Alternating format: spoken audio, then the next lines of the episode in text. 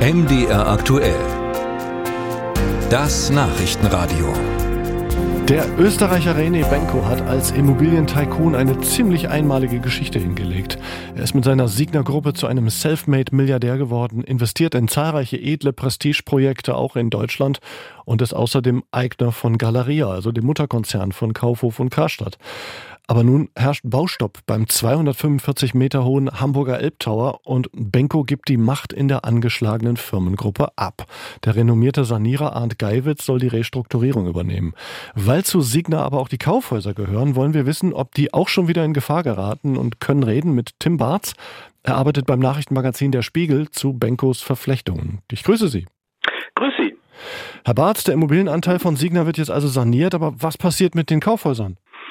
Äh, das ist die große Frage. Es heißt, dass Galeria noch ungefähr 200 Millionen zustehen äh, aus dem Mutterkonzern, also aus der Signa-Gruppe. Dieses Geld fließt anscheinend offenbar nicht, äh, weil Benko kein Geld mehr hat.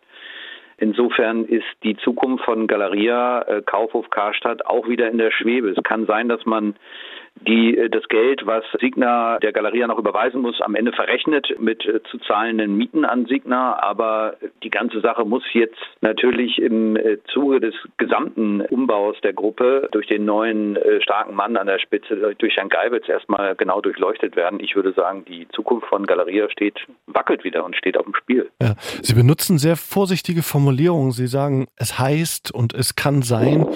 Wie ist das? Sind die wirtschaftlichen Daten gar nicht so genau bekannt bei Signa?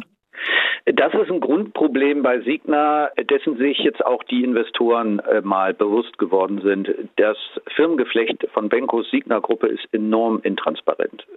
Und von den Investoren hören wir auch, dass äh, die lange Zeit auf unterschiedlichen Informationsständen, Kenntnisständen waren, weil Herr Benkos offenbar sehr gut verstanden hat, nur selektiv Informationen weiterzugeben und auch aus dem Zahlenwerk seiner Gruppe nicht viel Schlüssiges hervorgegangen ist. Also das Thema Intransparenz ist ein gewaltiges Thema, das die Sanierung auch so schwer macht, weil erstmal Licht ins Dickicht geschlagen werden muss. Sanierer ist jetzt Arndt Geiwitz, der hat auch vor zehn Jahren schon, als Benko bei Karstadt eingestiegen ist, die Zahlen geprüft und er hat Galeria ja auch zweimal durch die Insolvenz begleitet. Wie ja. viel Vertrauen darf man jetzt in Geiwitz haben? Na, die Investoren haben in Herrn Geiwitz jedenfalls verglichen zu dem Misstrauen, was die Benko gegenüberbringen, gigantisches Vertrauen. Denn äh, die Investoren sind erstmal froh, dass Herr Benko sich zurückzieht und Herr Geiwitz wird großes Vertrauen entgegengebracht. Er gilt als seriöser Sanierer. Und er ist jetzt Generalbevollmächtigter der Holding. Das wäre er nicht geworden, wenn die Investoren kein Vertrauen in ihn hätten. Ob er den Kollaps abwenden kann, steht mal dahin. Aber wenn es einer richten kann, dann offenbar Herr Geibitz. So jedenfalls die Hoffnung der Investoren. Mhm. Sie haben ja eben gesagt, die Kaufhäuser geraten durch diese Schieflage von Signa auch wieder in Gefahr. Was meinen Sie denn, was würden Sie prognostizieren, werden am Ende auch wieder Kosten auf die Steuerzahler zukommen? Wird der Staat für irgendwas einspringen?